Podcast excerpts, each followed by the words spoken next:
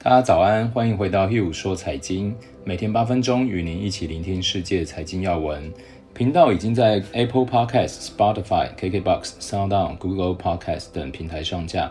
喜欢 Hugh 说财经的听众朋友们，请帮忙按关注、订阅、追踪，才不会错过哦。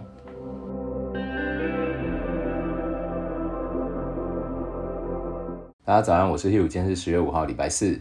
先跟大家看一下昨天欧美股市状况。昨天美国最大的事情就是二零二零年大选。目前美国大选仍悬而未决，一些关键中的点票仍在继续。数量空前的提前和邮寄选票导致各地忙于计票。根据 CNN 和 NBC 的预测，拜登将赢得一六年川普取胜过的密西根州，从而获得两百六十四张选举人票。川普目前已得两百一十四张，目前两人均未达到宣布胜利所需的两百七十张。川普注定将会对投票结果发起法律挑战。其竞选阵营已经在宾州和密西根州提起诉讼。接着，我们来看一下大盘的状况。昨天标准普尔五百指数是大涨了二点二个 percent，来到三千四百四十三点。纳斯达克出现了庆祝行情，大涨了四点四一个 percent，收在一万一千七百七十七点。道琼工业指数是上涨了一点三四个 percent，上涨三百六十七点，收在两万七千八百四十七点。原物料金属方面。昨天黄金是小跌零点七四个 percent，收在一千九百零二点。原油是大涨三点九六个 percent，收在三十九点一七。那之前的恐慌指数因为市场大涨的关系，昨天恐慌指数是下跌了十六点八二个 percent，收在二九点五七。接着我们来看一下产业的状况，我们可以从昨天的产业的涨跌幅看出市场开始出现轮动。昨天在标普五百指数里面涨得比较多的有保健类指数是上涨了四点四五个 percent。通讯服务是上涨了四点二五，资讯科技是上涨了三点八三，但是表现比较差的有像金融类股是跌了一点二七，公用事业是跌了一点六，原物料也是跌了一点六五，所以我们可以看出市场现在有明显的类股轮动了。通常出现类股轮动，就意味着不能再单独的仅是压大盘，是更考验投资人怎么选产业前景，还有看个股前景的时候了。那撇除现在悬而未决的大选，当然，呃，拜登看起来胜面是现在越来越高。那我们来聊一下比较轻松的。啊、最近大家比较红的话题，应该就是电影刚上任的《鬼灭之刃》，一上映就造成了轰动哦。在日本上映十天，票房就突破了一百零七亿日元，这个数字刷新了之前很红的《你的名字》，或者是更早期的《神隐少女》突破百亿日元票房时用时的记录。在台湾上映首日也突破了三千五百万台币，打败了诺兰导演的《天能》，至今票房更累积已经超过一亿台币。这样的动画背后商机惊人，还没有看过的朋友应该也听过。如果没听过也不用着急，今天 h u 就用轻松一点的方式分享这个庞大的市场转变历程。《鬼灭之刃》最早是在周刊 Jump 杂志刊登连载。作为销售最高的龙头，应该是台湾人最常听到的名字了。像是早期的《七龙珠》《灌篮高手》这些我们小时候的回忆，到现在很受欢迎的《航海王》《火影忍者》《鬼灭之刃》这些红到全世界的经典作品，都先是在 Jump 连载之后，才有机会发行动漫和动画电影。这本杂志也可以说是创造许多青少年想象力的摇篮。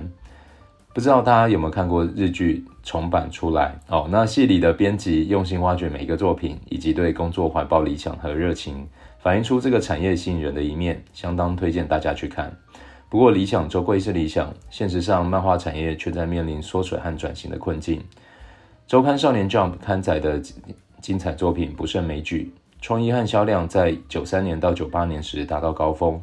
当年的 Jump 刊载了像《七龙珠》《灌篮高手》。《神剑闯江湖》《灵异教师神眉》《九九》等大红大紫的作品，但随着经典陆续完结，销售量开始一年一年的下滑，中间一度被排名第二名的《Magazine》超车。尽管后来靠着历史销量最好的《One Piece》重新上位，但仍然无法停止销量的减速。整个产业到去年总销量只剩下巅峰时期的四分之一。关键其实就在于两千年以后，网络和智慧型装置的普及，看漫画和动画的终端开始转变了。而买漫画变成了收集纪念，更胜以往的实用性。但这并不代表喜欢动漫的观众减少了，否则《鬼灭之刃》也无法创造如此这样的票房佳绩。而分食这块大饼的方式改变，不同形态的玩家进场瓜分，其中最有名的就是 Netflix。呃，就像《鬼灭之刃》电影最近开始热销，然后看到很多朋友在社群媒体开始留言说啊，以前都觉得看《鬼灭之刃》的题材就觉得不吸引人，《鬼灭之刃》的确一开始漫画的销量并不是很好，一直到知名动画公司 Ufotable 优辐社为其打造出令人惊艳的高品质动画，销量就开始暴涨，超越《One Piece》成为一九年最畅销的漫画，成为最快卖出一亿本的作品。这一次的动画电影不但写下最快达成一百亿日元的票房纪录，更有媒体预估总票房将高达三百亿日元。三百亿日元在日本是什么概念呢？它将挤下《铁达尼号》《冰雪奇缘》《哈利波特》等电影，注意和票房高达三百零八亿日元，宫崎骏老师的《身影少女》竞争历史第一。而 Netflix 的目标是，当你也被这样的电影热潮吸引时，想看更多的相关动画，Netflix 就会是最好的选择。为了达到这个目标，Netflix 从一六年开始大量投入日本动画界，看好的就是市场转变后空出来的缺口。从一开始买各方经典的 IP，到后来干脆赶版更新，近两年更开始与知名的画家合作，直接推出原创作品。至今已经有超过一百档的动画可以在该平台上观看。之所以值得 Netflix 砸重金投入市场，有几个原因。第一，Netflix 主要的成长动能现在都还是来自海外用户数的增加。根据他们的数据，每两位使用 Netflix 平台的用户就一位会观赏动画，而这一位里面有九十个 percent 都不是日本用户。很明显，占据这个产业的缺口，目标并不是让 Netflix 成为日本动画最好的创作商，而是可以让 Netflix 与他们的竞争对手，像 Disney Plus、Apple TV、Amazon Prime 产生内容上的区别。毕竟 Netflix 没有迪士尼历史悠久的品牌，也没有 Apple 和 Amazon 的全方位资源可以整合，非常需要划分出自己的目标客群，而这个需要靠大数据分析和原创内容来解决。第二个原因是投入动画的成本其实远低于一部影集或电影。曾经一季制作费要破亿美元的《权力游戏》一度被认为是天花板，现在更高成本的影集越来越多，但是一季优质的动画成本可能不到六百万美元。用户的粘着度却一样令人满意。根据统计，全球动画市场规模已经超过两百亿美元。同时看到这块大饼的还有 Sony。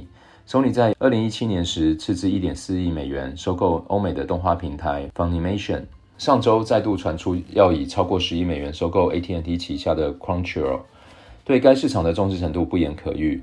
日经亚中评论就指出，Sony 假如买真的顺利买下了 Crunchyroll，甚至将两者合并。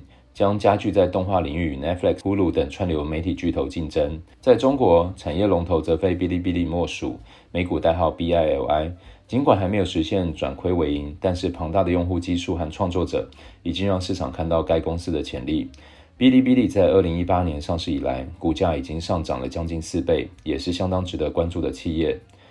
今天讲了这么多，虽然动画看似小众，但是背后隐藏的商机相当庞大。且在串流巨头的激烈竞争中扮演独特且重要的角色，而这种角色往往会是一次成功投资背后的秘密。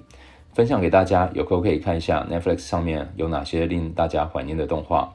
以上就是今天的 Hugh 说财经，我们明天见。